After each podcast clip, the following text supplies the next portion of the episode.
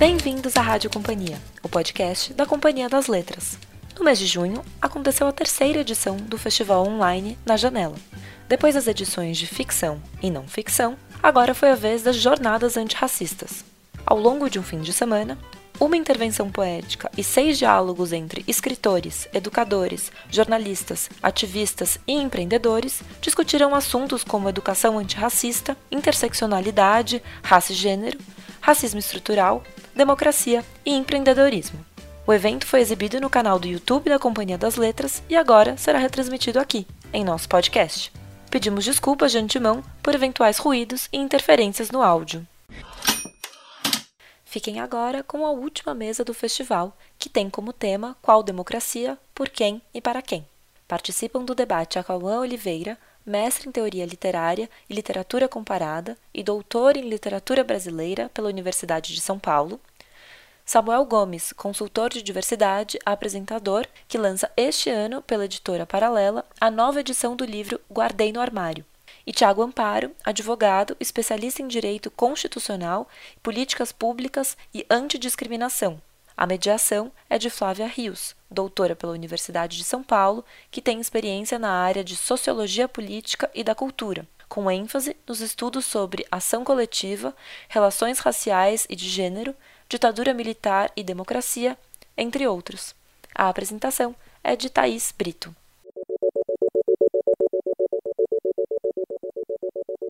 Olá, boa noite a todos, todas e todes nesse Dia Internacional de Orgulho LGBTQIA+.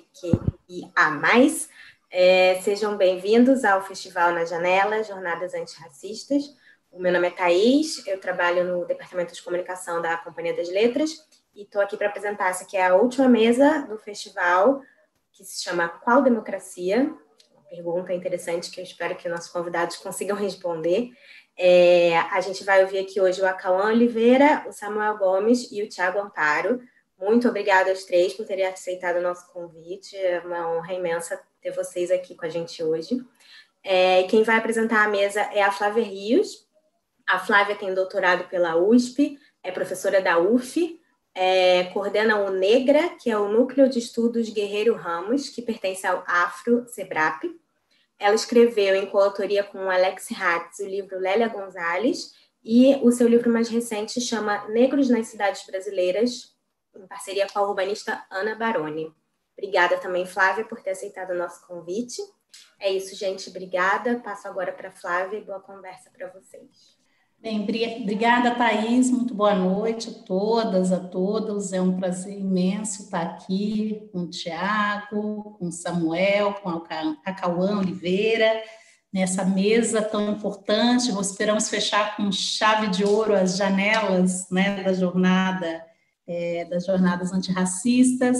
É, agradeço muito a Companhia das Letras, a Thaís novamente pelo convite, ao Tepperman por terem propiciado esse evento muito importante, necessário, nesse junho, cheio de simbolismos, né?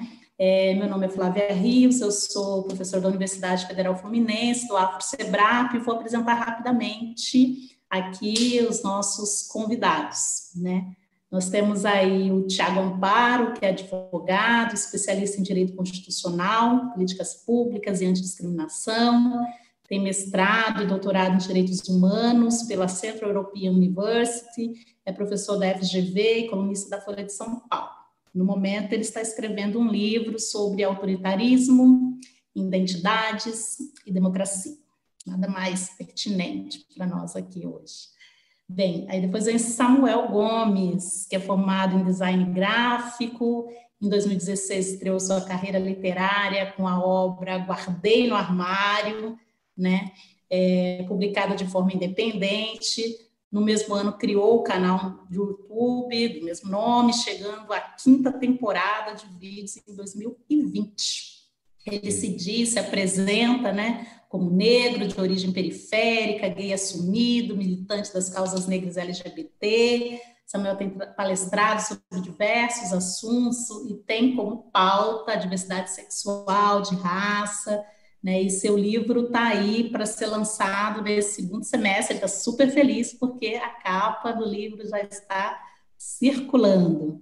E aí temos aí a Cauã Oliveira, que é mestre em teoria literária, literatura comparada, é doutor em literatura brasileira pela Universidade de São Paulo, foi meu conterrâneo lá na USP, meu, meu viveu, né, conterrâneo não, viveu comigo, conviveu ali comigo na USP, atualmente é professor de literatura pela Universidade de Pernambuco, onde ele está, né, e eu desenvolvo pesquisa sobre relação entre cultura, arte, política, e se diz assim, mais um jovem negro do interior de São Paulo, como tantos outros, na batalha, na correria, gosta de ouvir racionais e escrever sobre ele. Então, é um prazer muito imenso mesmo estar aqui com vocês, uma alegria, é, apesar dos nossos nosso momento pandêmico e dramático e apesar de todas as lutas pela democracia que, está, que, que estão em curso, né?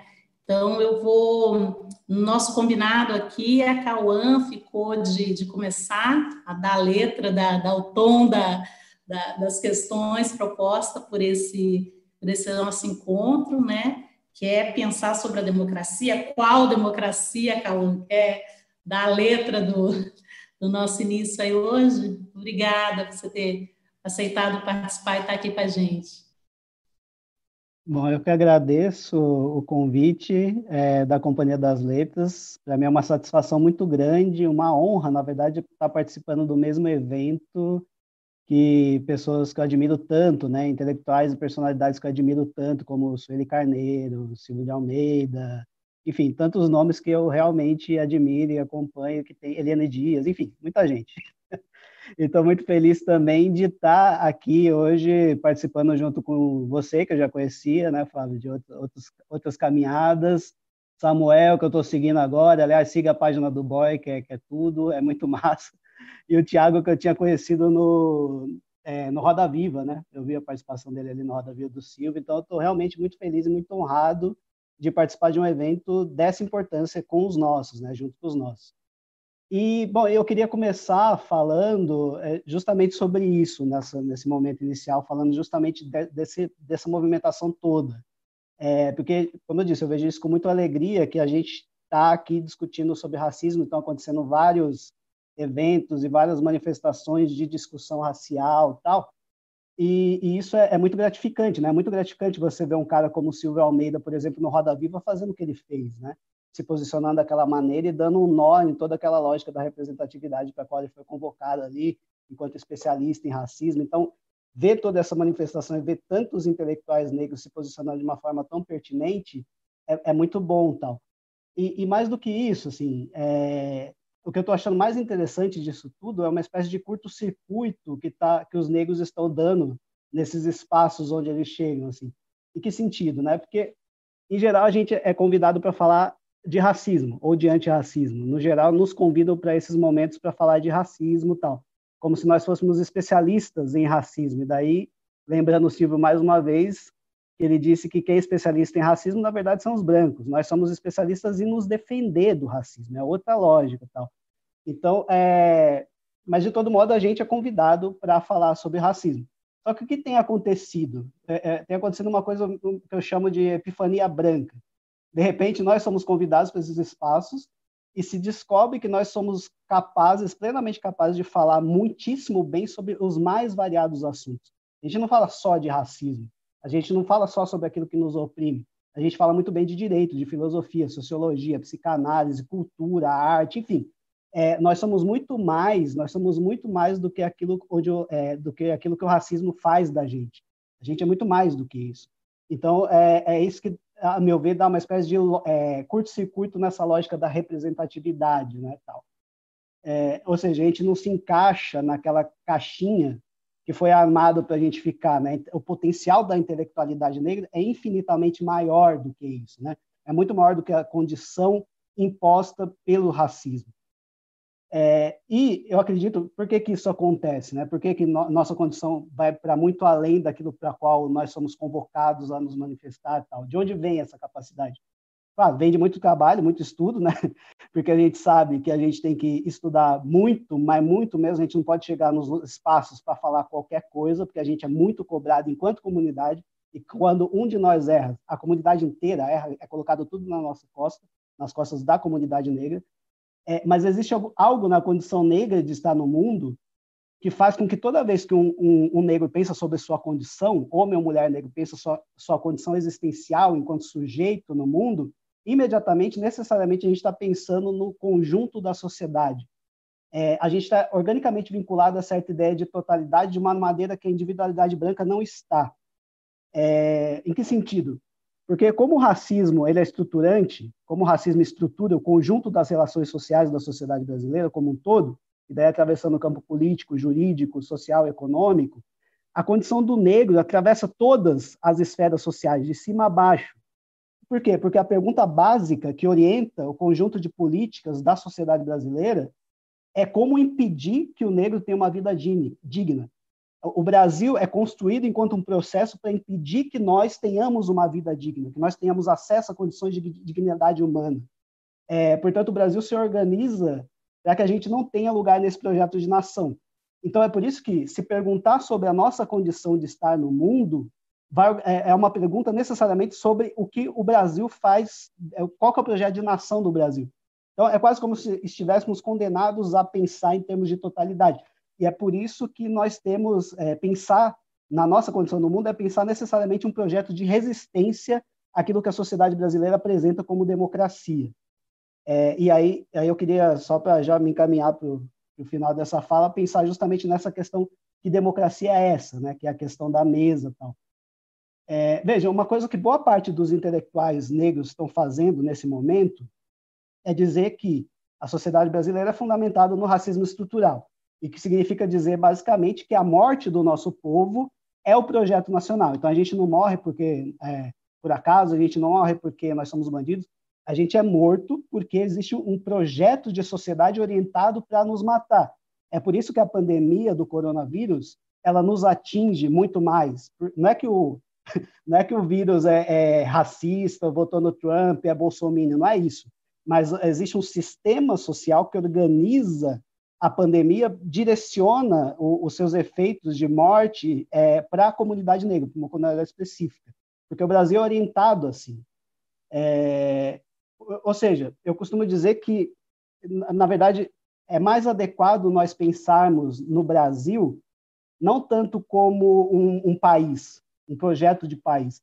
É mais adequado pensar no Brasil como uma espécie de campo de extermínio a céu aberto. É, e o campo de extermínio que é, extermina jovens negros, sobretudo de periferia. É, porque para virar um país, uma sociedade democrática, ainda falta muito. Né? E quem, quem diz isso no, no, seu rap tem, tem, dito isso há muito tempo, tal, enfim.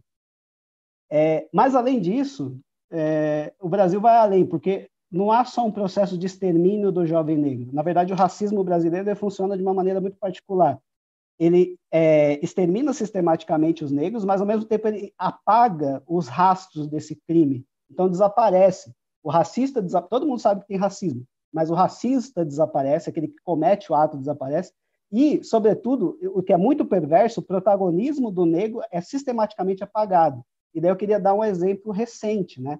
Porque por conta desse caso do, dos protestos e, e é, por conta do, da morte do George Floyd, que tomou conta do, do mundo todo e chegou aqui no Brasil, é, a, a comunidade negra começou a se organizar tal, mas imediatamente já começou aquela velha história que todo mundo aqui conhece de muito tempo, de que ah, o movimento negro brasileiro não é organizado, os negros não se organizam, é, quem se organiza, os negros norte-americanos são muito mais organizados que a gente, aquele papo que a gente já conhece que sempre volta. E daí tiveram, de novo, mais uma vez, que vinha um monte de negros e, e brancos comprometidos com a luta antirracista para dizer que isso é simplesmente uma mentira. Não é verdade. O movimento negro os negros no Brasil são, são muito organizados. Se a gente não fosse organizado, a gente estava morto. A gente não estava aqui agora, porque o Brasil existe para exterminar a nossa raça. Portanto, é, eu lembro, por exemplo, de um artigo da Lilia Schwartz, que ela veio, na Folha de São Paulo, que ela veio recuperar a história da fundação, da unificação do movimento negro. O movimento negro, o MNU, se unifica justamente por conta de um assassinato de um, de um, de um negro pela Polícia Militar do Estado de São Paulo no final dos anos 70. Então, existe organização, existe muita organização. Só que quem conta essa história não é a gente. A gente o, o movimento negro, os negros, conta, a gente conta a história para a gente. Mas quem leva essa história para a mídia hegemônica, para o resto do Brasil, são os brancos. e simplesmente eles não levam. Então, não é que o negro não se organiza aqui, é que a história é contada por gente que está, é, é, está querendo defender os próprios interesses e ocultar os próprios crimes. Então, é, eu, por exemplo, sou professor de literatura, então você pega a maneira como a, a literatura brasileira, a história da literatura brasileira é contada. Machado de Assis é branco, cara. Como assim? não são os negros que estão contando essa história onde Machado de Assis é branco. Não são os negros que colocam a carta do, Caí, do, do Caminha como um marco inicial da literatura brasileira. O cara nem era brasileiro, nem era escritor. Essa carta é colocada no início da história da literatura brasileira só para apagar o protagonismo indígena. Então, veja, é, é só para acabar mesmo. Eu acho muito curioso que nesses movimentos, nesses momentos, você compare o movimento negro brasileiro com o movimento é, negro norte-americano, quando o que devia estar tá sendo questionado desde o início é o movimento branco brasileiro.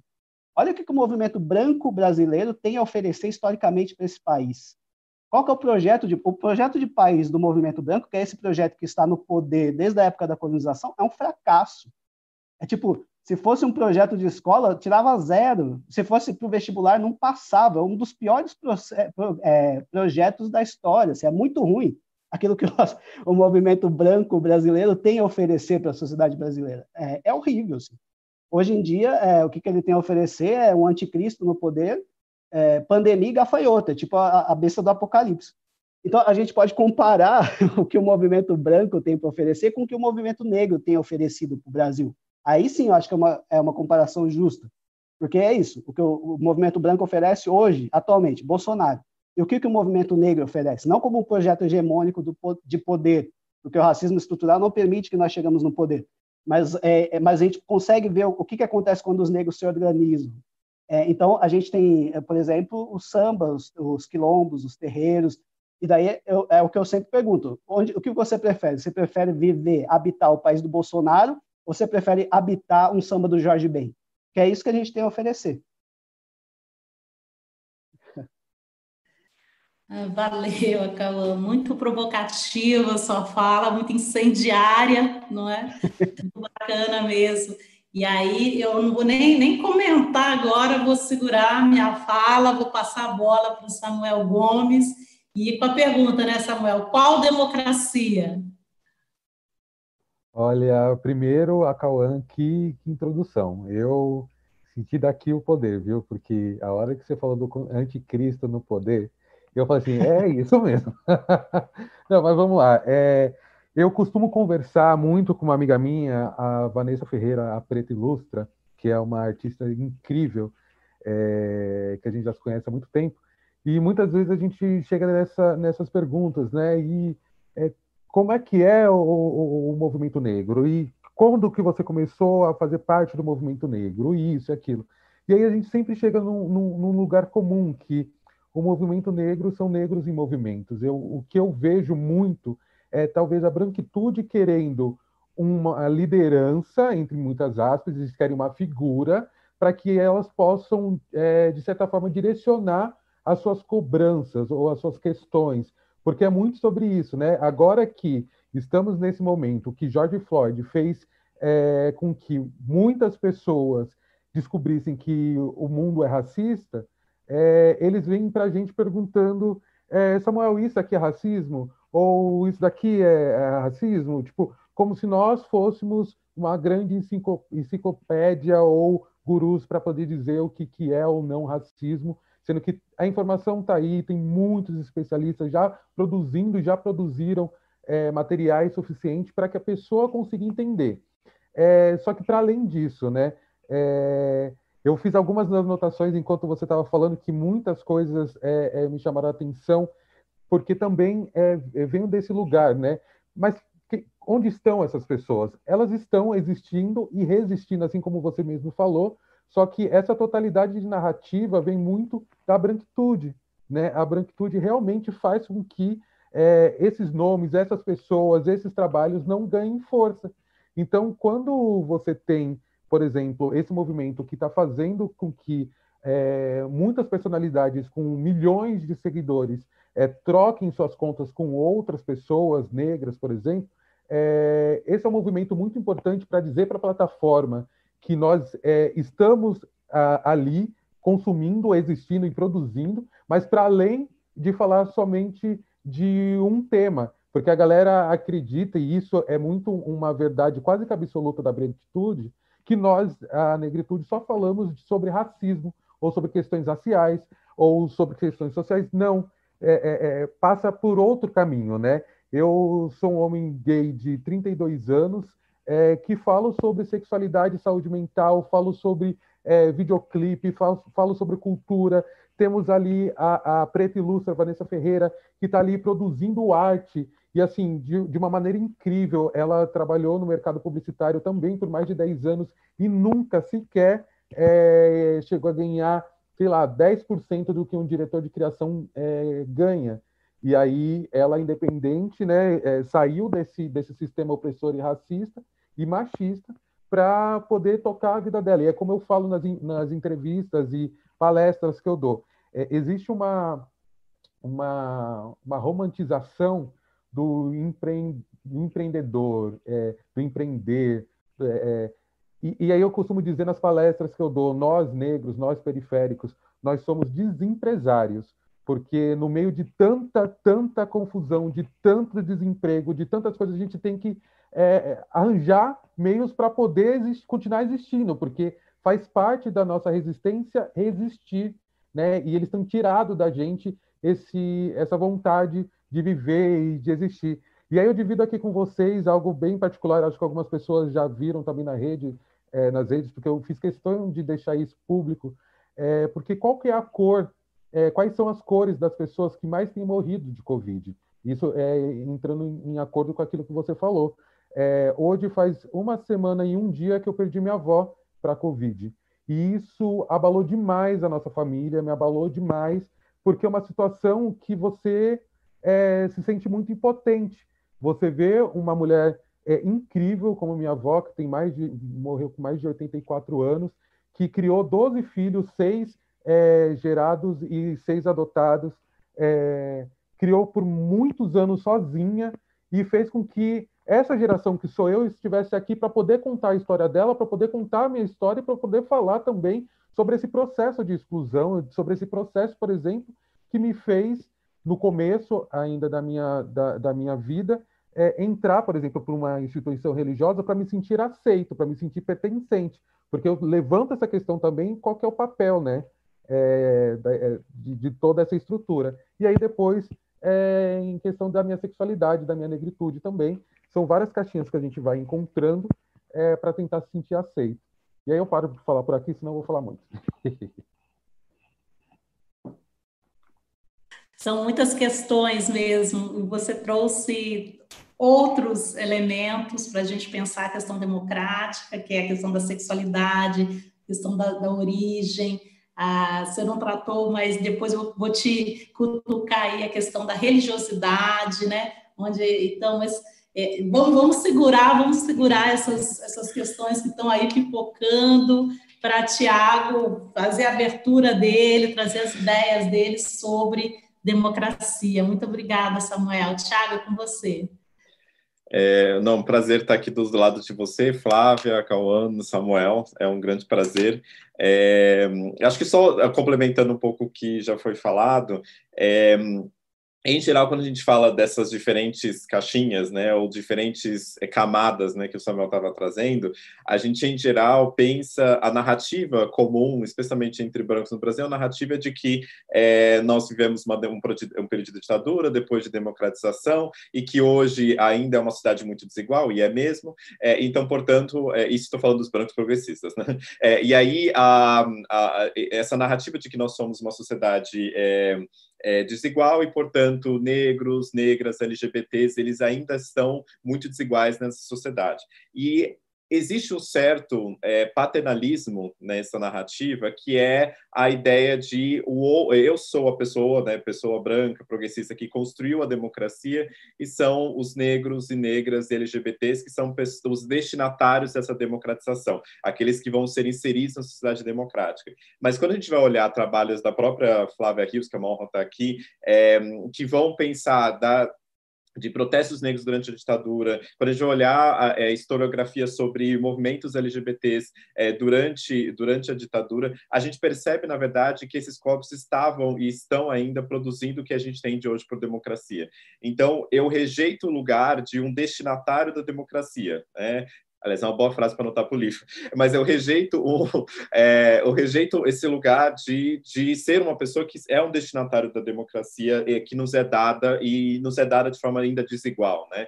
É, então, acho que a gente tem que reconhecer, é, é, mudar essa historiografia que a gente tem sobre nossa democratização é, para a gente poder conseguir reconquistar o, o, lugar de protagonistas dessa de, nessa história. E aí eu acho, assim, e aí eu lembro, tem vários episódios, mas já foi mencionado, acho que o Alcão mencionou a questão dos protestos em, na, em 78, nas escadas do, nas, na escadarias do Teatro Municipal de São Paulo, depois o, os protestos relacionados à abolição inconclusa em 88, é, do movimento negro. A gente tinha protestos na década de 80 é, é, do, do movimentos, movimentos é, LGBTs no Brasil. A gente tinha mulheres lésbicas quebrando tudo é, no bar em São Paulo, em 19 de agosto de 1983. A gente tinha muitos, muitas... Eu estava vendo recentemente uma, uma foto de um protesto em 1980, onde você tinha duas faixas. É, isso era contra a é, violência policial contra pessoas LGBTs e as rondas no centro de São Paulo que existiam contra a população LGBT. Você tinha nessa, nessa foto duas, duas faixas, uma do lado da outra. Uma estava dizendo libertem as travestis e do outro lado tinha uma, uma faixa dizendo contra a discriminação racial. Então, isso na década de 80. Então, nesse processo de democratização, gente, esses, esses, atores não, são protagonistas da democratização e, e, da democracia que a gente quer construir. Eles não são receptores de uma democracia desigual. Então, acho que a gente reorganizar isso é algo importante. E segundo, antes de passar para a Flávia, acho que é interessante também é, problematizar a ideia de resistência. Porque se a ideia de resistência... É, porque muitas vezes, quando a gente coloca a ideia de resistência, parece que são nós somos é, um pouco corpos nadando contra a maré e que a maré e ela de fato é e de fato nossa a, resistência faz parte do, do, do capital político e de força que nós temos, mas nós também somos potência e também nós somos projeto de país e projeto de mundo. Então, eu às vezes eu penso que muitas vezes esse aspecto de resistência, de que é, tem também um quê de os outros nos, nos colocando nesse aspecto de resistência é, e na verdade não olhando as ideias de pessoas negras, negros, é, LGBTs no Brasil na sua potência máxima, que não é só um projeto para nós, é um projeto para a nação e é um projeto para é, para a democracia. Então é, a narrativa democrática de que a gente vê que nós vemos uma democracia disfuncional, desigual, falta de representatividade, tudo isso é verdade.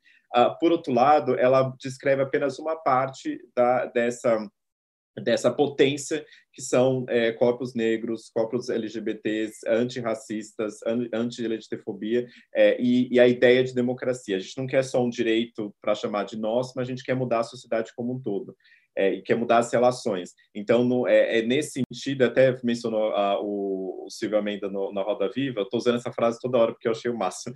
É quando ele foi questionado sobre qual era o projeto de é, é, qual era o projeto de pessoas negras, né, qual era o projeto de movimentos negros para o Brasil e, e que ele, se, que, questionando que não existia, né, é, ele foi um pouco questionado ali nas entrelinhas se existia ou não existia esse projeto. A resposta dele foi ótima, dizendo o seguinte: olha, vocês estão no poder, né? Uma parte, uma parte do poder é branco. Então, qual o projeto que vocês têm para o país, porque ele claramente não está funcionando. Então a gente tem que eu tento ver que há, muita gente fala dessa é, de corpos negros LGBTs no processo de democratização como aqueles que resistem, como aqueles que nadam contra a maré, e o que é parte da, da verdade, isso é realidade, mas por outro lado, a gente, isso pode também nos esvaziar a potência que tem do projeto de, de, de, de vida, de, de, é, de sociedade que a gente quer construir como, por exemplo, projetos relacionados que colocam a questão do, é, da efetividade, do afeto, da centralidade, do amor, da solidariedade com um projeto político, é, e não como simplesmente com qualidades é, que devem ser deixadas de lado, mas, na verdade, como centralidade do poder que deveria ser mais solidário, mais afetuoso. Essas, essas manifestações são manifestações que deveriam estar no cerne do, do debate político e não estão por causa desse processo de, de colocar os LGBTs, negros e negras como os outros que devem ser tutelados, né? É, e não como centro, os é, protagonistas centrais do, do, da discussão sobre democracia. É, pessoal, nossa, que, que, incrível, adorei, fiquei assim super feliz de ouvir cada um de vocês. Eu estava, confesso que eu fiquei assim, meu Deus, como que eu vou fazer para dar conta de pessoas que o Samuel ainda não conhecia, o Tiago Amparo conhecia de escritos, a Cauã conhecia, mas tinha muito, muito tempo que eu não via a Cauã, então fiquei assim, pensando, o que, que eu vou, como eu vou, e fiquei ouvindo, vendo e lendo vocês essa semana para poder é, pensar em coisas, em diálogos que a gente pudesse seguir aqui. E eu fiquei assim, super animada de ouvir que vocês trouxeram algo que estava aqui também no meu horizonte, que é algo que eu acho que eu separei a nossa conversa hoje, assim, algumas umas, uns termos bomba, assim, sabe? Termos que estão na, na, na mídia, todo mundo pergunta para a gente sempre, você não vai para um debate em que as pessoas não vão falar daquele tema, então com certeza vocês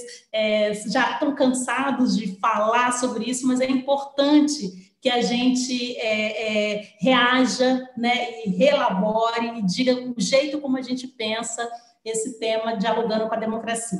Então, o primeiro tema bomba é a ideia do identitarismo, né? E vocês falaram de algum modo, de outro jeito, um jeito próprio de vocês elaborarem, refletirem sobre, né? Mas a gente sabe que há, tem um lugar aí, tem um espaço em que a direita e a extrema direita e a esquerda se beijam, que é quando eles vão falar da, das identidades, do identitarismo, que é como eles elaboram, o identitarismo, o LGBT é uma pauta LGBT, é, identitária, movimentos de mulheres, negros, indígenas são identitários.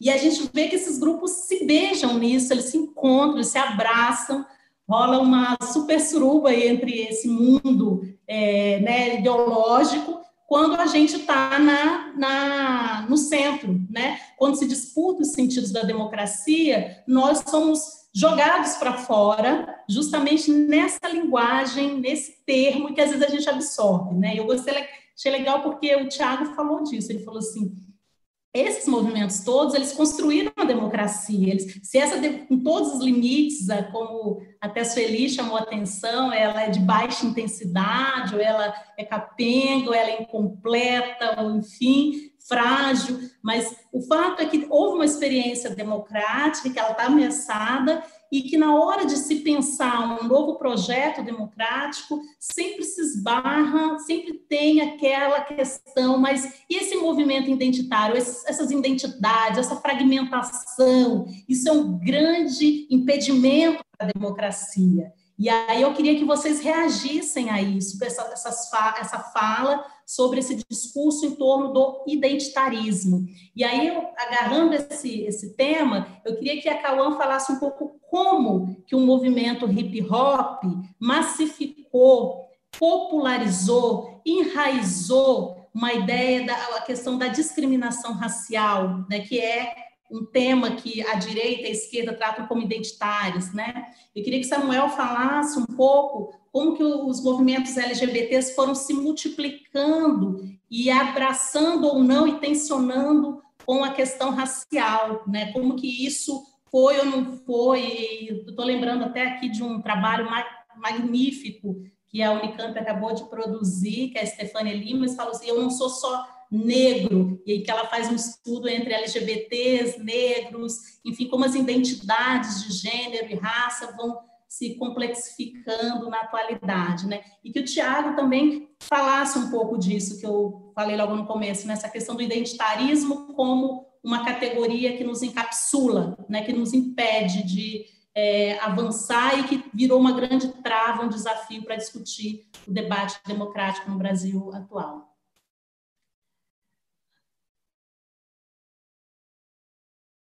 Quem, quem vai? A Cauã, a Cauã vai? Eu, eu, eu vou? Eu, então, é, bom, eu só antes de falar do rap especificamente, eu queria falar a questão do rapidamente assim do, do identitarismo para pensar o quanto isso pode ser de fato uma armadilha para a gente. Não é que não seja um ponto fundamental. É, esse evento aqui é, é, maravilhoso estar acontecendo. A gente vê uma potência de pensamento negro é, é essencial na verdade, tem que se amplificar. Mas dentro da, da lógica da representatividade liberal, eu acho que existe uma insuficiência. Eu gosto sempre de usar o exemplo do Obama. Dentro da lógica do identitarismo liberal, o Obama é o máximo que a gente poderia alcançar, né? Um presidente negro da maior potência do capital mundial.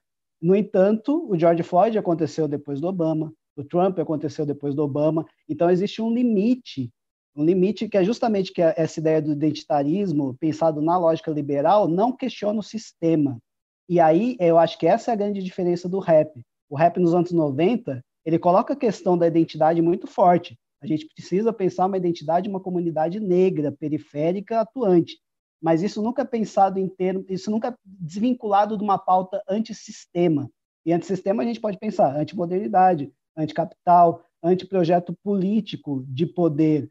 É, não, não, é, não se trata só de ceder espaço no Instagram é, o, que eu estava vendo o Samuel falando, não se trata só de ceder espaço no seu Instagram sem pagar o negro que vai estar tá lá falando para acabar divulgando o seu canal, é, como a gente vê acontecer com várias pessoas, que eu não vou falar o nome, mas o Luciano Huck.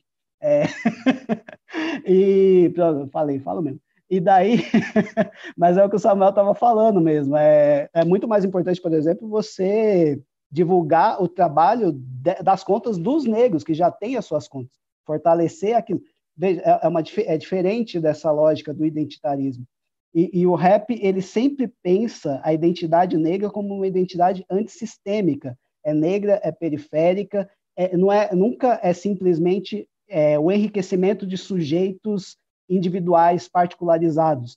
Mas é isso, se não for toda a comunidade, se não for um processo de transformação da comunidade periférica como um todo, é, em certo sentido, o rap perdeu. Porque você enriquece determinados sujeitos negros, ou nem enriquece, na verdade, você dá destaque para alguns sujeitos, mas a comunidade continua continua na lama, continua na miséria. Então é por isso que o RAP se pensa enquanto projeto de formação política coletiva, que é um projeto que visa a transformação da sociedade como um todo, a partir da percepção de que o racismo é que estrutura todas as relações no Brasil.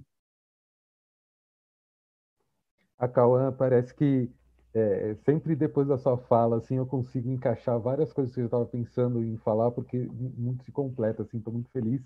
É, bom, eu vou, eu vou começar, assim, é, pensando muito na, na, no que foi é, que a Flávia me falou aqui, mas eu quero começar primeiro contando um, um, uma, uma breve história de uma entrevista que, que eu fiz com o Fabrício, um amigo meu. Ele é um homem negro, gay, ele é afeminado, magrinho, e por que, que eu estou falando sobre todas essas características? É, a gente está falando do mundo LGBT que, na época em que eu estou ainda me descobrindo, me entendendo e que conheço o Fabrício, ainda se falava é, GLS, né? E aí agora nós temos várias outras letrinhas e que, que tenham ainda mais, porque a gente precisa dar visibilidade para que todos possam falar e todos podem, possam falar sobre as suas existências. Só que naquela época eu não entendia o quanto que o racismo era forte na minha, na minha vida, né? na época que eu estava ainda na, nesse período de, de, construção de identidade. Só que aí eu fui entrevistar esse meu amigo é, Fabrício para o meu canal no YouTube. E aí a gente estava falando sobre aceitação, estava falando sobre qual, como que é esse processo de você se entender enquanto homem negro, gay, dentro de uma sociedade que não, não é, é praticamente te coloca em uma obrigação de ser o homem hétero é, viril e, e, detentor de uma família imensa e, e, várias questões que são muito problemáticas que vocês vão entender mais para frente. Só que ele é, falou assim para mim, Samuel, eu comecei a perguntar assim para ele, ah, e como é que são os seus afetos? E aí que está a diferença dentro da comunidade LGBT. Nós temos muitos brancos que já experimentaram durante a sua existência é, muitos LGBTs brancos a, o privilégio de amar e de ser amado, sabe? E isso é um privilégio, porque esse meu amigo Fabrício, enquanto estava dando a entrevista para mim, ele falou assim: Samuel, eu nunca transei em uma cama. Eu falei, como assim? Pois é, todos, todas as vezes que eu tive relações sexuais foram de forma clandestinas, porque as pessoas é, sempre me levavam para lugares que eles não queriam que as pessoas vissem que estavam comigo. Uma por eu ser afeminado, outra por eu ser um homem negro. E, e, e, eu já amei muitas pessoas que nunca me olharam com, com afeto. esse meu amigo, ele, ele passou por um processo de depressão muito forte, sabe? Eu já ouvi de uma pessoa que, na época, se dizia minha amiga, que eu não tinha, como é que é? é eu era muito exótico para conseguir algum tipo de relacionamento. Então, para vocês terem uma ideia de, de, do quão isso é pesado, quando eu começo a me aceitar e começo a sair com caras, eu venho de uma criação muito rígida, e depois a gente pode falar sobre também, mas quando eu saio dessa criação, eu imagino que eu, que eu vou encontrar possibilidades de amor muito mais fácil do que onde eu estava, porque eu entendia que dentro do movimento LGBT nós não tínhamos nenhum tipo de discriminação, racismo, porque são pessoas que de alguma forma passam por algum tipo de discriminação, mas muito pelo contrário. Eu até deixei anotado aqui, que isso eu conto no meu livro, que meu processo de identificação enquanto homem negro, apesar de tudo que eu passei enquanto adolescente, ainda jovem, por eu estar na igreja, eu não associei ao racismo. A igreja me fazia entender que era uma coisa demoníaca, que era uma aprovação divina, que não sei o quê. Então nunca havia racismo onde era o racismo, por exemplo. Só que depois que eu me assumo gay, que eu me afasto da igreja e começo a entender mais eh, algumas coisas que eu estava vivendo, eu só vou entender que eu sou um homem negro depois que eu me assumo como um homem gay. Porque aí eu começo a ser objetificado. E aí eu começo a ser procurado somente para sexo. E eu, me, naquela época, é, mesmo inconsciente, me aproveito disso para que eu possa me sentir desejado. Porque eu me olho no espelho e não me sinto desejado porque eu não era o cara da revista, eu não era o gogo boy, e eu não era os caras que as pessoas ficavam na balada. E eu só tive, e olha só, é, eu só consegui me relacionar com outros caras através da internet. Porque pessoalmente, ao vivo, ali na balada, eu nunca consegui, justamente por eu ser um homem preto de pele retinta. Então, existem várias questões aí de interseccionalidade que a gente precisa falar, porque quando nós estamos falando sobre movimento LGBT, nós temos que lembrar uma coisa muito importante. Quando no antigo mundo que nós vivíamos, que tinha a parada LGBT ali na Paulista, eu peço para que vocês levem o pensamento para a lembrança como é que era essa parada, a parada da diversidade. Lembre os carros, os carros todos brancos e o chão todo preto. As pessoas pretas estão no chão, não estão em cima desses carros. E aí para você entender o quanto ainda nós precisamos conversar e debater sobre o assunto para que a gente possa entender que só agora pretos e pretas LGBTs estão se amando entre si, porque também tinha muito disso, a gente procurava no outro aquilo que a gente não tinha. Eu era uma dessas pessoas. E aí eu vou entregar aí a bola para o Tiago Amparo.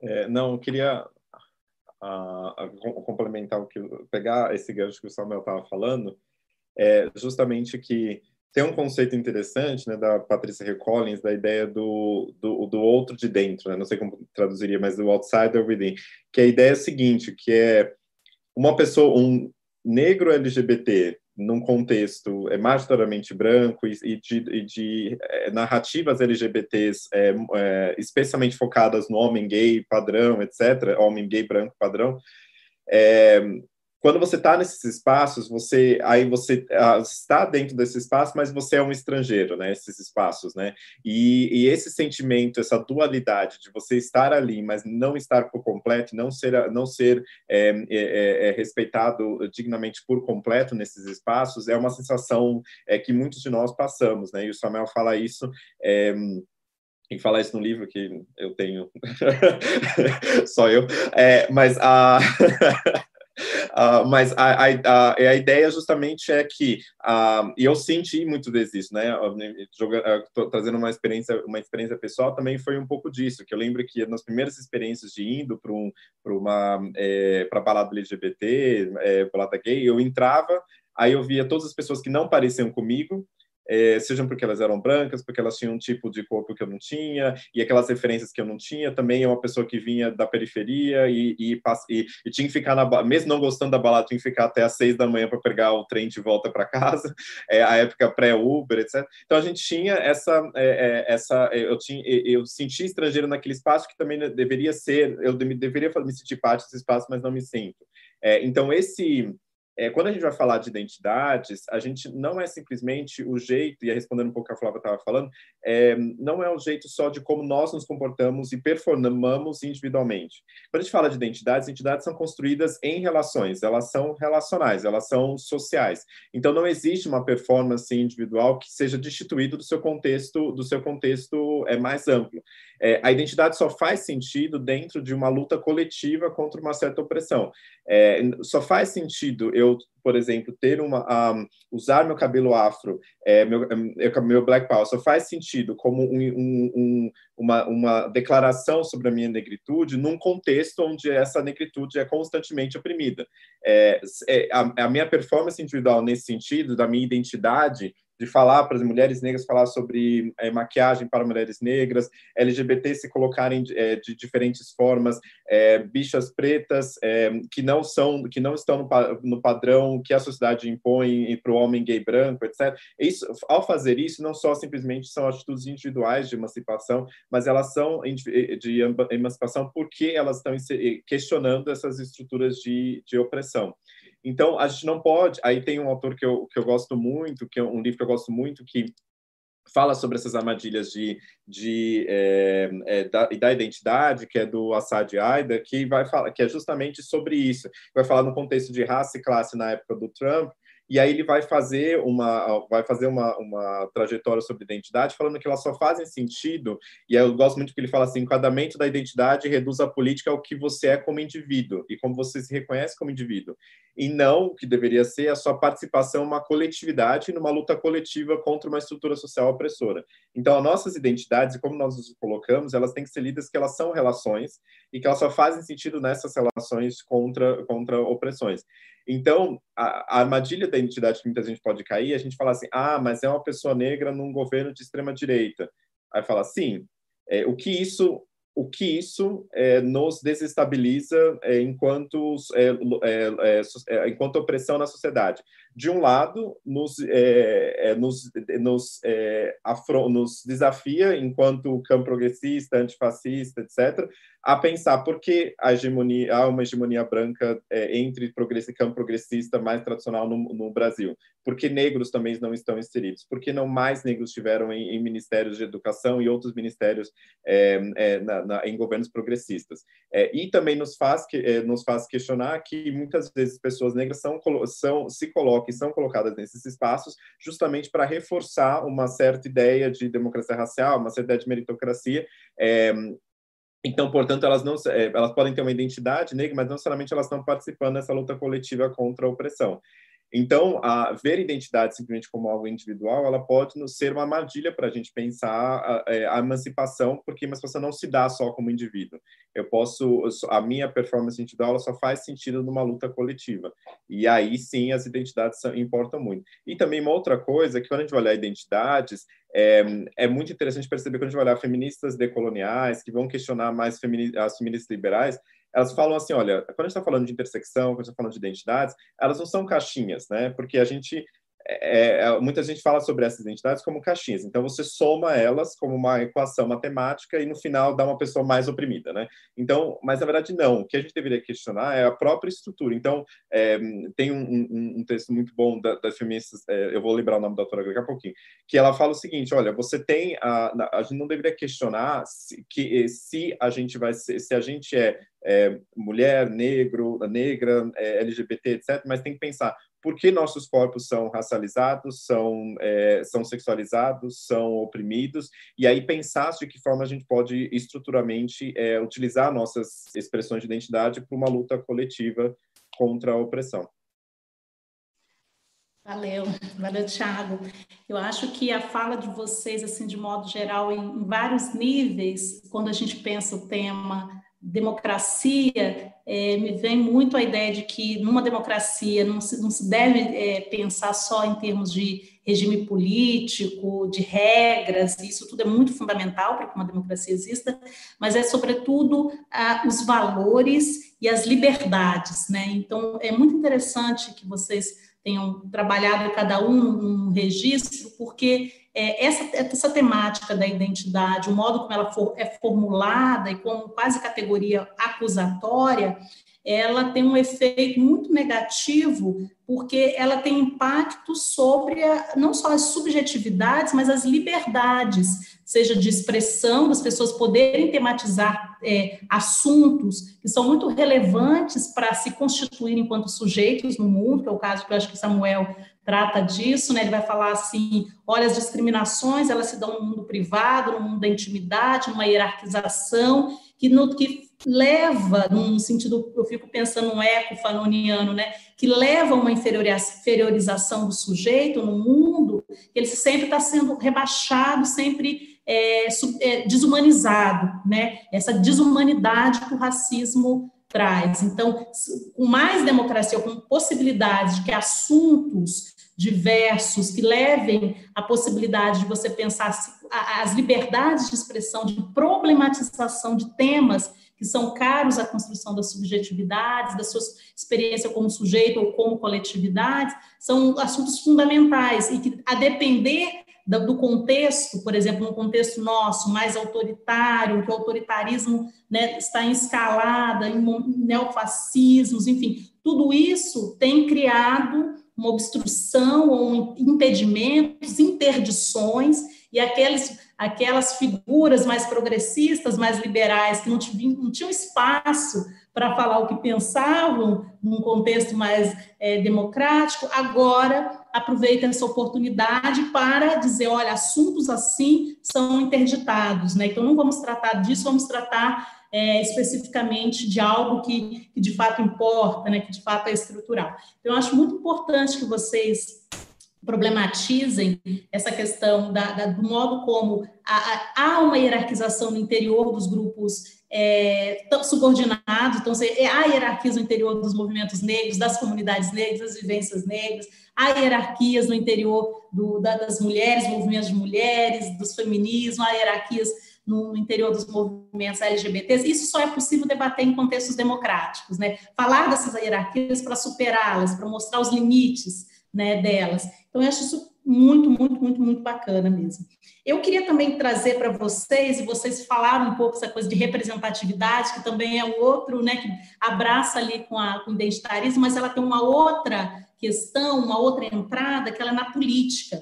E hoje, nesse contexto nosso, né, para pensar a democracia, é diferente de pensar a democracia, sei lá, atrás, que ah, os grupos eram direita, esquerda, centro, enfim, mas agora nós temos o jogo da extrema-direita em cena, né, e a extrema vale muito da questão racial. Né, do seu jeito. E aí você tem uma extrema direita mais raivosa, que também tem negros, eu acho que o Tiago falou um pouco disso, né, negros é, que abraçam a, a, a temática racial invertida das proposições dos direitos, questionando as simbologias negras, questionando as liberdades, as igualdades que foram construídas nesses últimos tempos. Eu queria que vocês falassem um pouco sobre isso, né? Quer dizer, você ter uma, uma figura como Camargo no, no, no, na Fundação Palmares e quase uma contradição nos termos, né? E você ter, por exemplo, um Hélio se auto-intitula Hélio Negão, Hélio Bolsonaro, que é uma sombra da extrema-direita, vai contra os direitos fundamentais é, para a nossa educação expansão, que é, por exemplo, ações afirmativas. Agora temos um novo ministro da, da Educação, todo mundo problematizando, é um homem mais à extrema-direita, ele vai ser um, um, homem da direita, né, empreendendo, é, implementando é, a política é, contra a, a, os direitos mesmo das populações mais pobres, o acesso à educação, educação básica, educação de ensino superior, enfim. Queria que vocês comentassem um pouco essa, o que o, um colega muito legal ele chamou de é, um rapto, né, um sequestro da pauta da igualdade racial pela extrema-direita, o jeito como eles têm construído isso, como vocês veem essa temática da representatividade partir à luz dessas, dessas figuras que emergiram recentemente. Você tem, por outro lado, por exemplo, figuras gays, assumidamente gays, mas que são contra a pauta LGBT, né? Então, a gente viu isso em São Paulo. Eu queria que vocês comentassem um pouco essa problemática nesse momento. E que isso também é uma ameaça à democracia. Eu queria que vocês falassem sobre isso. Fale quem quiser. Vamos começar pelo Samuel, vamos inverter um pouco para a Cauã não ficar aí arcado. Tá bom. Bom, é, falando sobre representatividade, é, eu peço para quem ainda não assistiu, assista o último Roda Viva, porque é, foi falado sobre isso de uma forma brilhante, de uma forma que eu já venho debatendo há algum tempo com algumas pessoas, porque a representatividade por si só, ela não é a resposta para as nossas questões, porque é isso a gente já vem falando há muito tempo e as pessoas ainda não entenderam. Bom, é, só para ir para um campo mais próximo a mim, assim, tenho dois exemplos para poder apresentar para vocês que eles são praticamente a, é, o que eu tinha colocado, por exemplo, nas duas versões do, meus, no, do meu livro anterior, eu coloquei como características ali, e, e situações, e palavras, e coisas que eram usadas para é, fazer com que eu me sentisse mal, de alguma forma, e eu ressignifiquei isso. Nós temos aí o Fernando Holliday, do MBL, nós temos aí o Douglas, do PSL.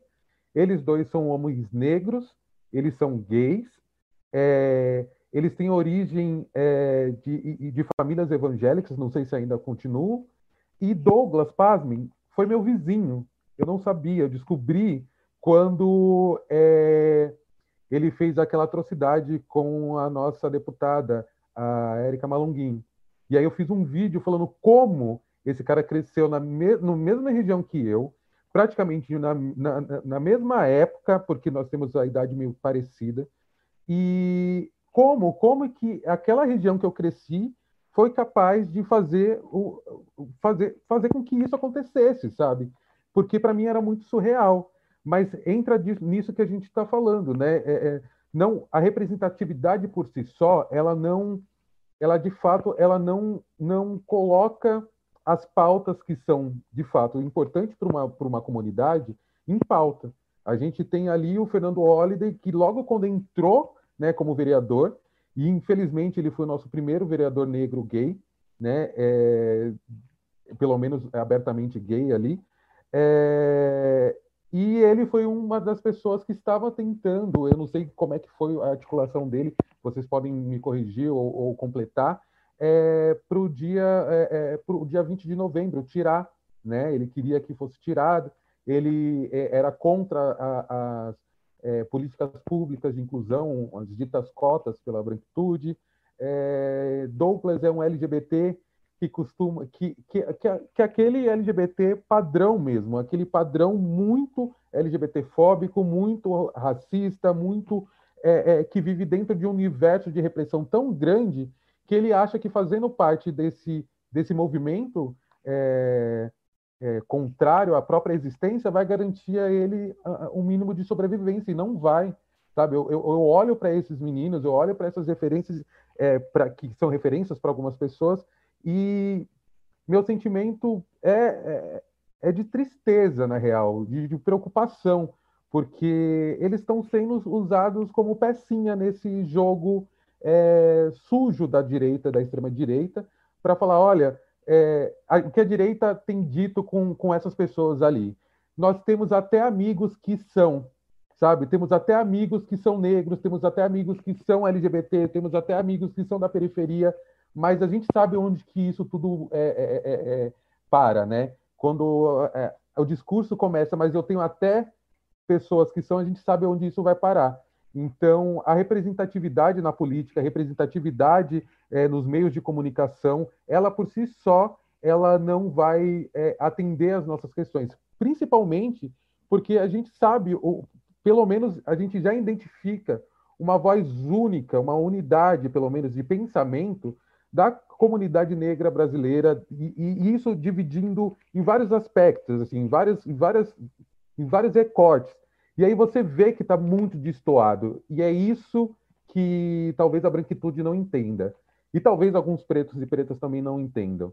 Não é porque tem uma pessoa preta ali que ela vai te representar em algum momento. Não é porque você tem uma pessoa LGBT ali que ela vai te representar em algum momento. Muito pelo contrário entendam é, também essa pluralidade de pensamento e essa e, e isso é dolorido, né? É, é doloroso de, de, sentir como que nesse momento da história do Brasil, onde nós temos é, tudo isso acontecendo, é, todas essas lutas e de repente a gente leva essa rasteira de ter ali um ministro negro no governo Bolsonaro. E aí trava o cérebro da tela azul. Como que a gente vai debater isso se A própria direita está levantando, olha, mas estão pedindo representatividade, está aí. E aí, o que, que vocês respondem? Tiago, você quer responder, Tiago?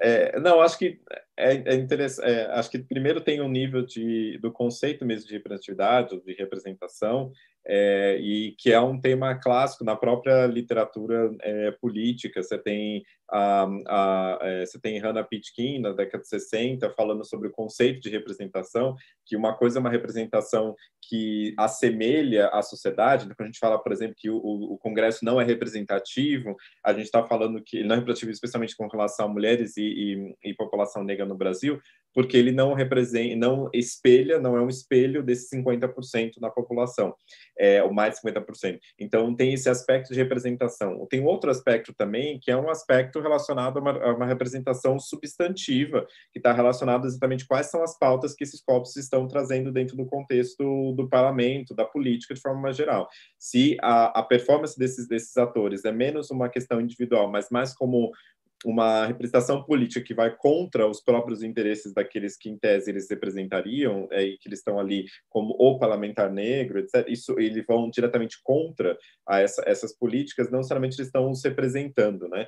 É, e aí eu acho, enquanto sociedade, a gente pode ter uma ideia também de, enquanto representados, a ideia de que a gente fala, olha, essas pessoas não falam em nosso nome, né? Então, o fato de elas estarem ali não significa que elas estão, elas podem estar representando as, os eleitores delas, mas eles não estão representando representando o conjunto da população negra ou LGBT nas suas, nas suas múltiplas facetas.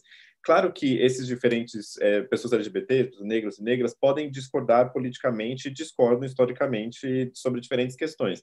A questão não é essa. A questão é quando você tem ativamente pessoas é, é, é negras e pessoas LGBTs indo contra, cuja plataforma política é ir contra a, essa, justamente essas populações. Então, acho que a gente precisa diferenciar o grau da, do, do, absurdo que a gente vive. Um grau do absurdo não é simplesmente que nós, falarmos que as pessoas negras LGBTs, na verdade, concordam com tudo. Na verdade, não. Nós somos indivíduos como brancos também não concordam com tudo. É, e eu também até rejeito esse tipo de representação individual, porque muitas vezes as pessoas chegam para mim e falam assim: como que você acha que negros pensam sobre tal questão? Né? Aí eu falo assim: eu não sou Datafolha, não fiz uma pesquisa, não enviei o Google Forms para milhões de pessoas no país. É, então eu não posso falar o nome dela. Agora, então, essa ideia de representação, enquanto um corpo negro ali que representasse metade da população, não faz, não faz nenhum sentido.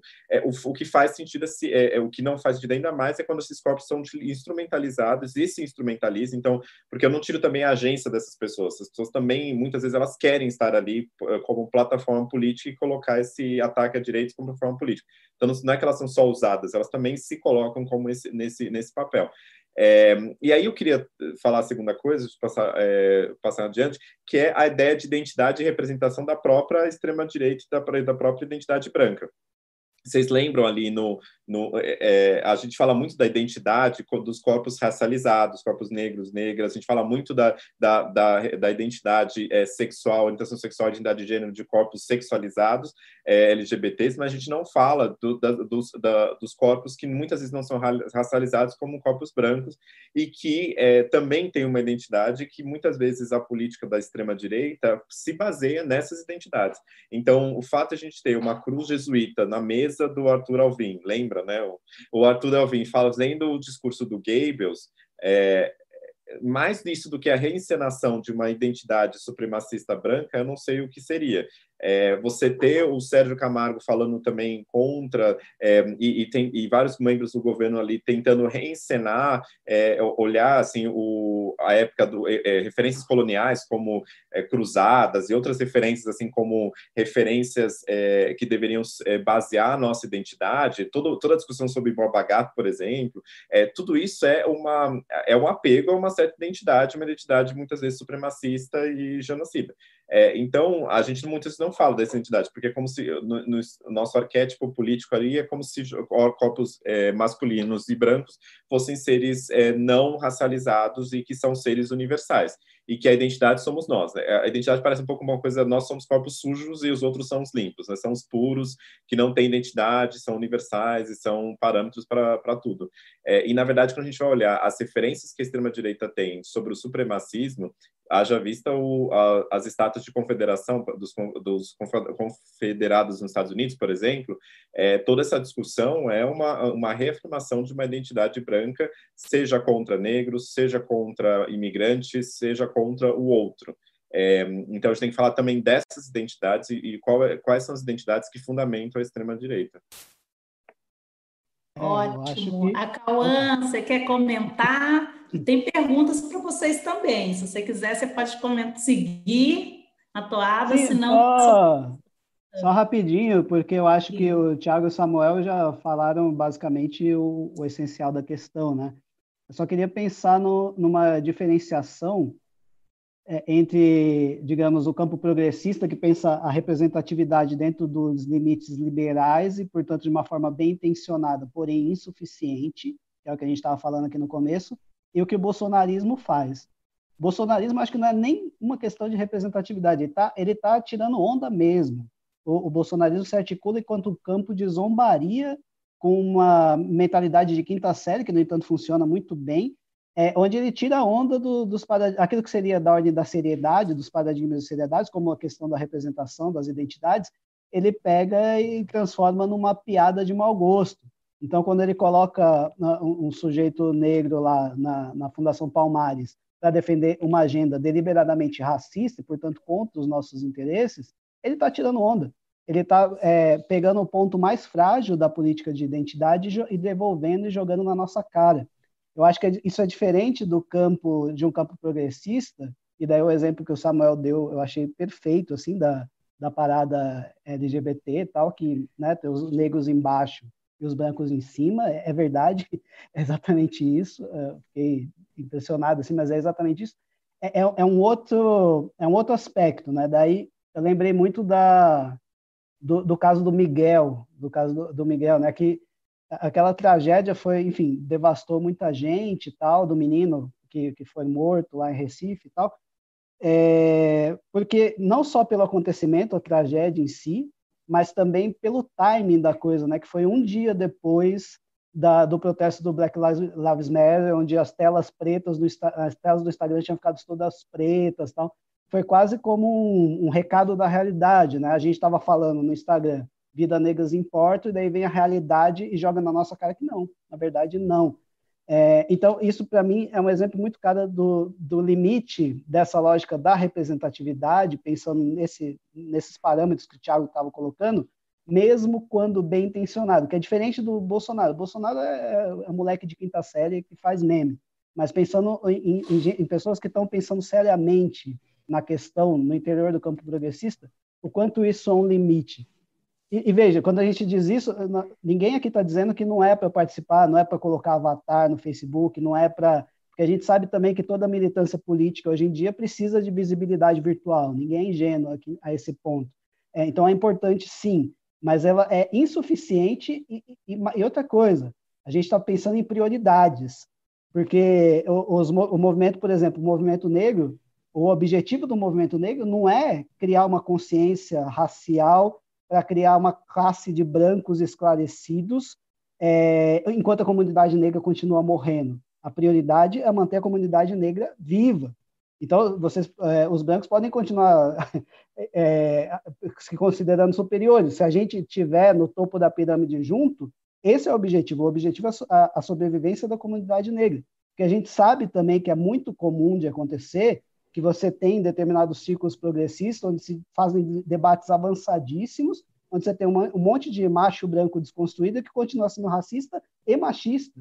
A gente sabe que isso acontece. Então, o, o limite, o, a, a, questão é de prioridade. A prioridade é o fim do racismo. E para que não ocorra mais casos como o do menino Miguel, por exemplo, seria muito mais interessante do que Avatar no Facebook, muitíssimo mais interessante uma rede de proteção social, é por isso que falar, como o Silvio disse, né? Por isso que falar, é, defender sucateamento do SUS é, é ser racista. É por isso que defender políticas de austeridade, como faz o senhor Paulo Guedes nesse momento, é racismo. É, esse é o nome. É, então, é, é, sobre isso que a gente está falando aqui. Não, super, super pertinente, né, Cauã? Pensar que essa perspectiva mais estrutural do, do, racismo, ele nos exige pensar o, quais, quais são os impactos de uma política neoliberal, neofascista sobre a população, que às vezes não tem, e a gente conhece muito bem que na história do Brasil, é, não necessariamente você precisa colocar a palavra negro ou raça para atingir a maioria da população que é negra. Então, toda política que tem impacto social na vida cotidiana do brasileiro, principalmente do brasileiro mais pobre, no acesso à saúde, à educação, ao saneamento básico, está impactando a população negra. Né? E por isso que é importante é, falar é, de democracia, de poder, de pensar, por exemplo, esse ano é um ano eleitoral, né? ainda que a gente estenda um pouco o período das eleições, mas é, é esse momento e a gente sabe que a questão racial vai estar ali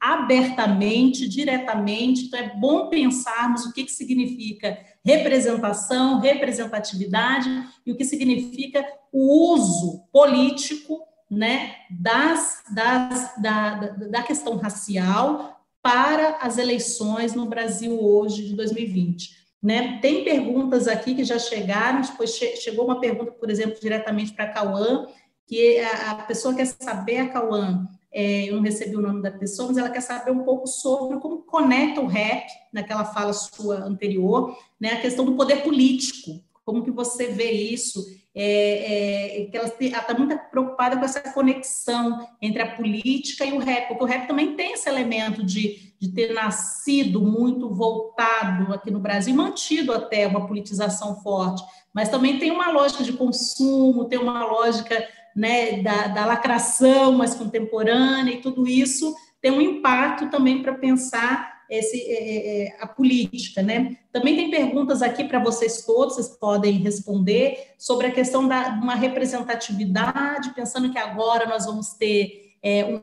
vai ser um momento muito decisivo agora na virada da década, que é a questão da, da questão das cotas né, as cotas no ensino superior, nós temos as cotas também para o funcionalismo público, né? É, todo, todo, isso vai ter, agora vai ser medido um pouco o termômetro, eu acho, né, de quem está nos apoiando, quem está num projeto democrático, de fato, de, de expansão da democracia e manutenção dos direitos para a população negra e quem está sendo abertamente contra, jogando contra essa política. Então, eu queria que vocês comentassem um pouco isso à luz dessas temáticas da democracia, da, da maior presença, participação da população negra, das jovens negros, enfim, nesses espaços como a universidade, enfim. E o Cauã tem a pergunta sobre o rap. Você pode começar, Cauã, porque foi direto tá. para você. Tá bem é, superficialmente, é, rapidamente, assim, a questão é muito boa porque tem uma série de implicações e uma série de possibilidades de resposta, né? Historicamente, você tem uma série de articulações entre o rap. Acredito que o que a pessoa que perguntou está pensando em política institucional, né? Essa aproximação do rap com o Estado, digamos assim. E daí eu sempre gosto de lembrar de uma frase da Sueli Carneiro, que inclusive teve aqui ontem, né? Foi incrível. É, e que ela, ela diz, em um determinado momento, ela diz: entre direita e esquerda, eu continuo sendo uma mulher negra. E, e o rap tem um pouco disso, assim por mais que em, alguns momentos você tenha uma tentativa de aproximação, é, você não vai ter um partido do rap pensando, enfim, mais ou menos nesse sentido, ou uma ligação, que às vezes tentam ligar, né? Ah, o Racionais é não sei o que do PT, o Lobão falando um monte de besteira, né, tal.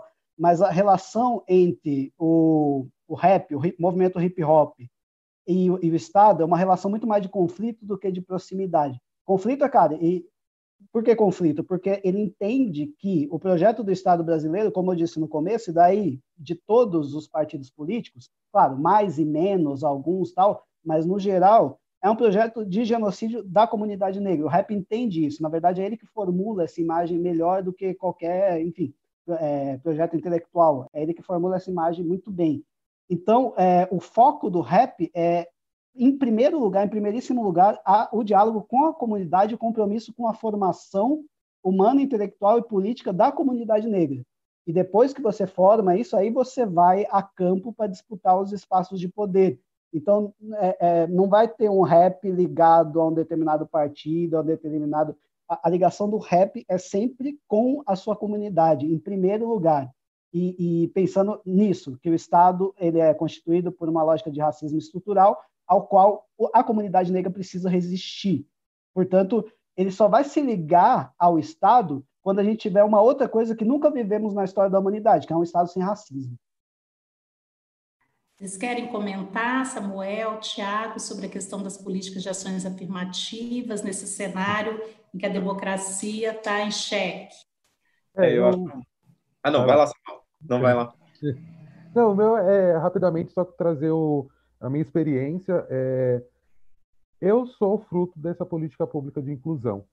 E eu não estaria hoje com meu livro para ser lançado pela Companhia das Letras, é, talvez se eu não tivesse passado por todo esse processo, que me fez entender que o meu futuro não era aquele que eu achava que eu deveria ter, porque é, eu já, já furei algumas estatísticas. A região que eu morava, a média da, do, de vida da, dos jovens negros era de 22 anos, e hoje eu estou com 32. Então, é, a gente está falando muito sobre esse, esse lugar, muitas das vezes, é, não habitado ou habitado muito, muito, muito pouco pela população negra, porque nós não temos esse, esses espaços, né? E quando o Acauão fala é, sobre ah, políticas, né? Políticas que são é, é, é, é elas são racistas. Essas políticas, essas políticas que estão sendo aplicadas, elas são racistas. E aí quando a gente fala que é, nós negros nós vivemos o racismo, mas nós não criamos o racismo, é sobre isso que nós estamos falando. A gente está pedindo e está fazendo, na verdade, a gente está dando uma consultoria de graça para os brancos para explicar para eles como é que eles lidam com algo que eles criaram e que só está dando merda, assim, só está acontecendo desgraça.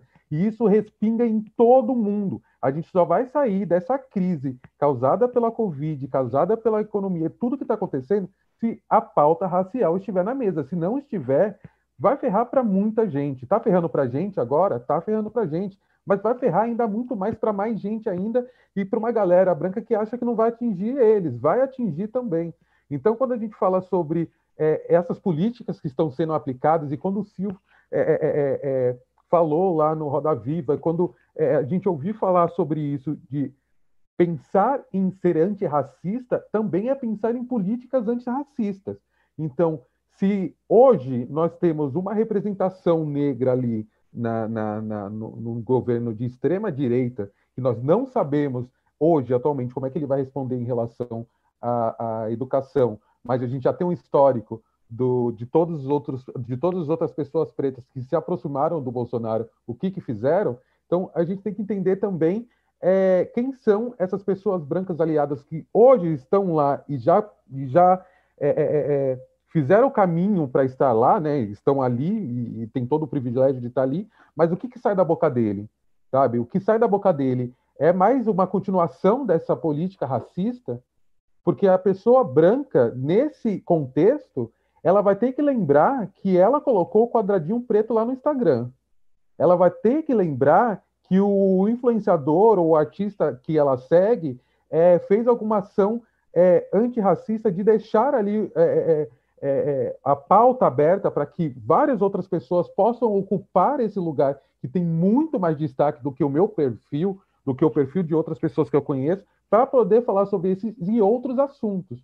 E que isso não seja só agora em junho, e que isso não seja só em novembro, que isso aconteça o ano inteiro e que a gente consiga debater e levar mais pautas, porque também é muito sobre isso.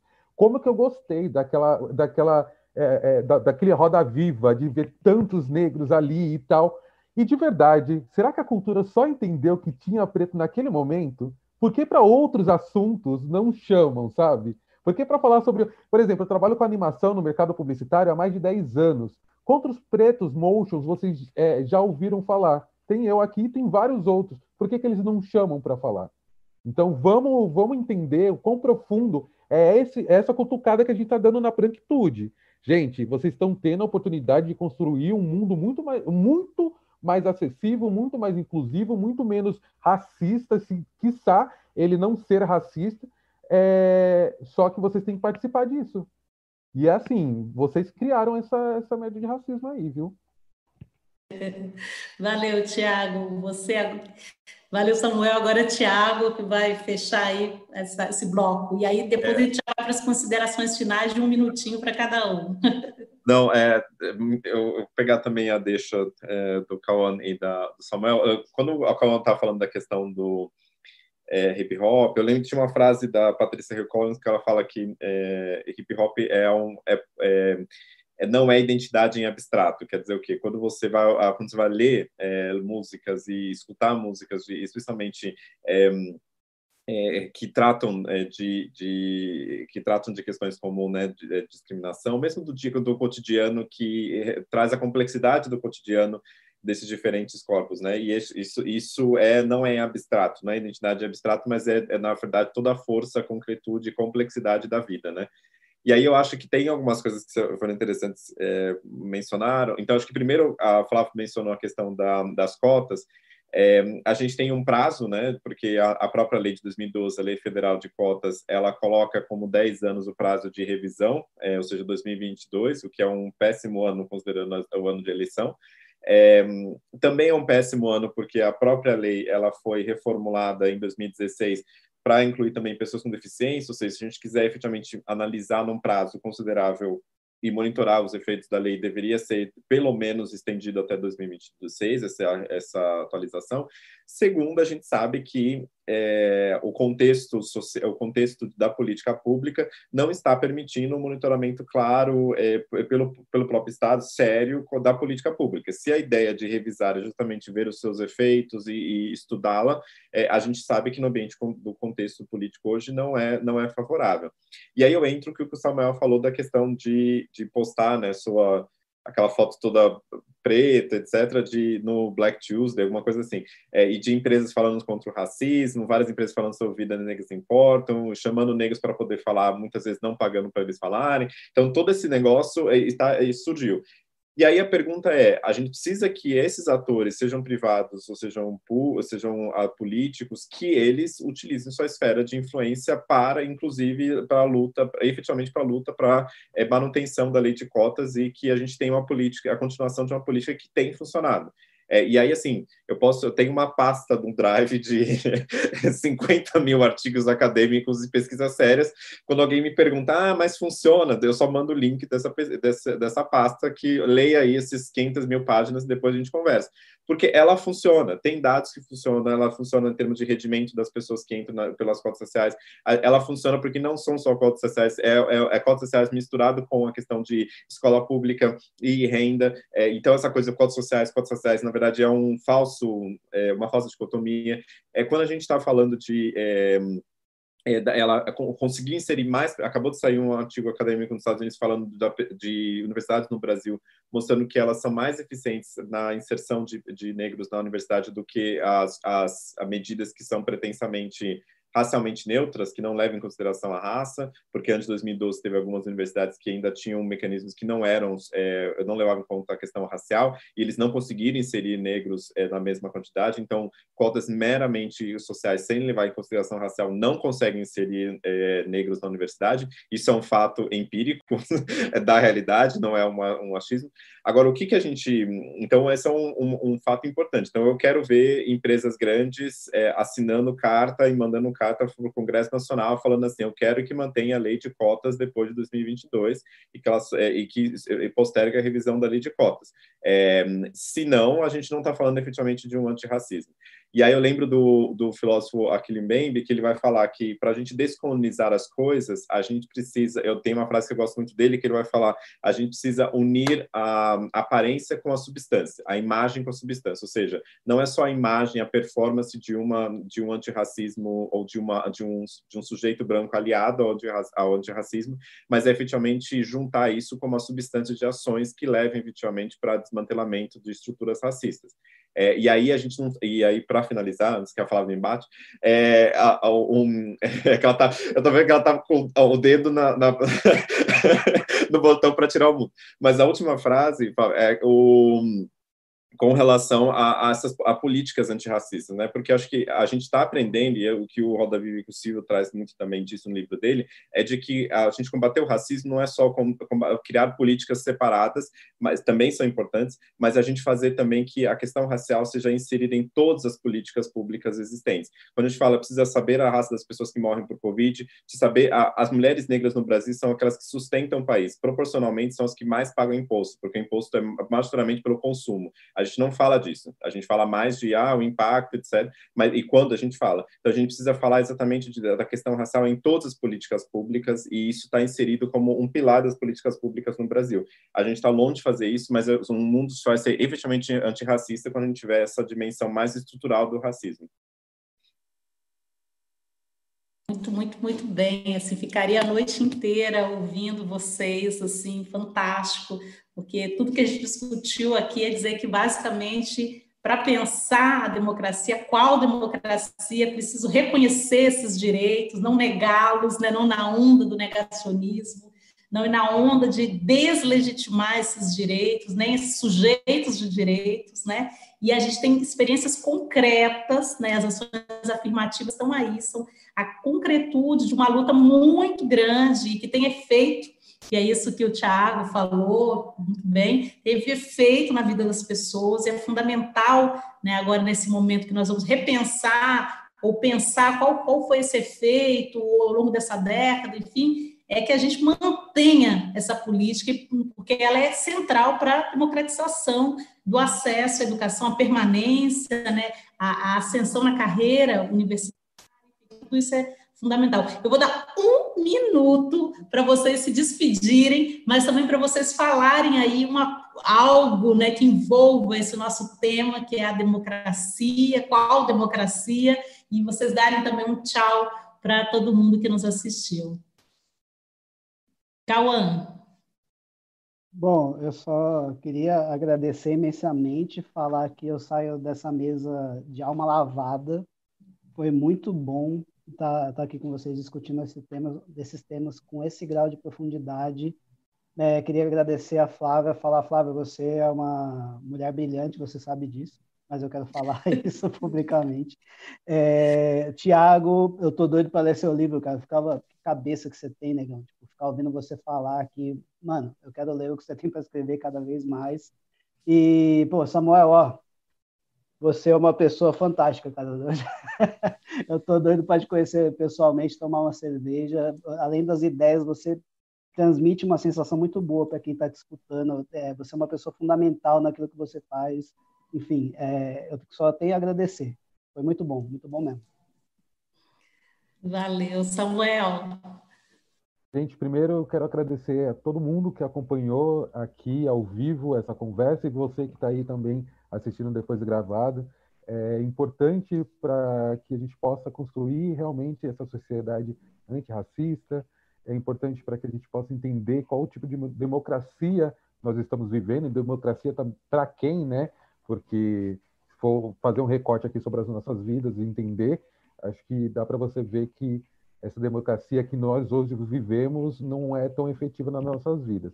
Quero agradecer é, a todo mundo. Flávia, muito obrigada por essa mediação. A Cauã, uhum. muito obrigado é, pelo seu carinho e por é, deixar claro é, esse momento histórico que nós estamos vivendo aqui. Né? É importante essa conversa, é importante é, é, se aproximar. Eu acredito muito que essa, esse, esse isolamento social, esse distanciamento social está me fazendo aproximar de pessoas como você, como a Flávia, como o Tiago Amparo, que eu tenho um, um, uma admiração muito grande. Meu marido me apresentou o Tiago Amparo e, e, as coisas que, que, que, ele faz.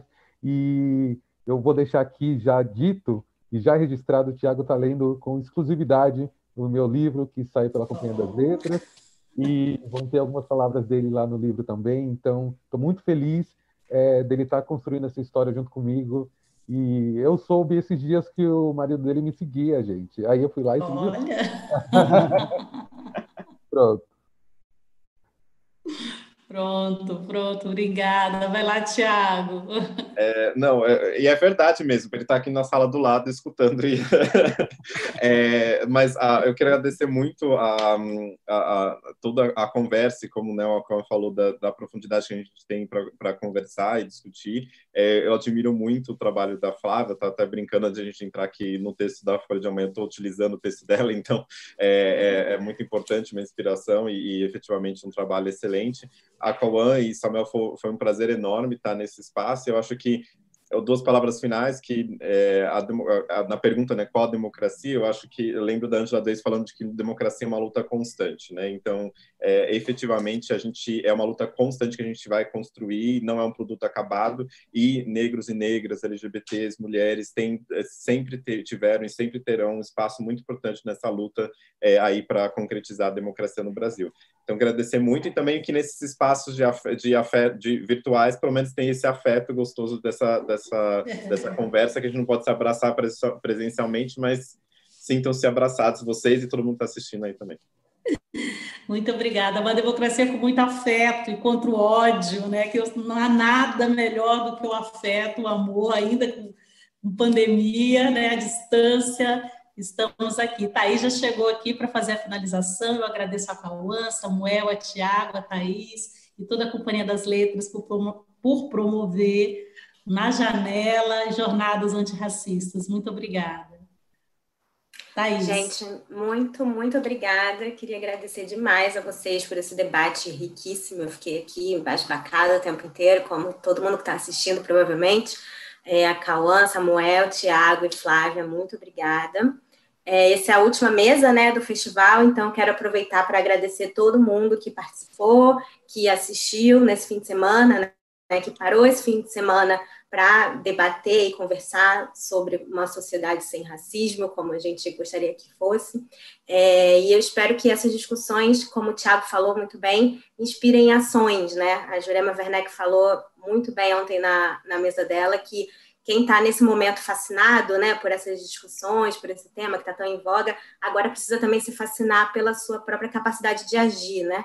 Então, enfim, muito obrigada a todo mundo. Esse vídeo, assim que a gente terminar aqui a, a transmissão, vai ficar disponível para quem quiser ver depois, assim como todas as mesas anteriores. E também aqui na descrição do vídeo tem a lista com as iniciativas de campanhas sociais apoiadas pelos nossos participantes, sugeridas por eles. Quem quiser conhecer e ajudar com doações é muito importante. Muito obrigada de novo a todo mundo.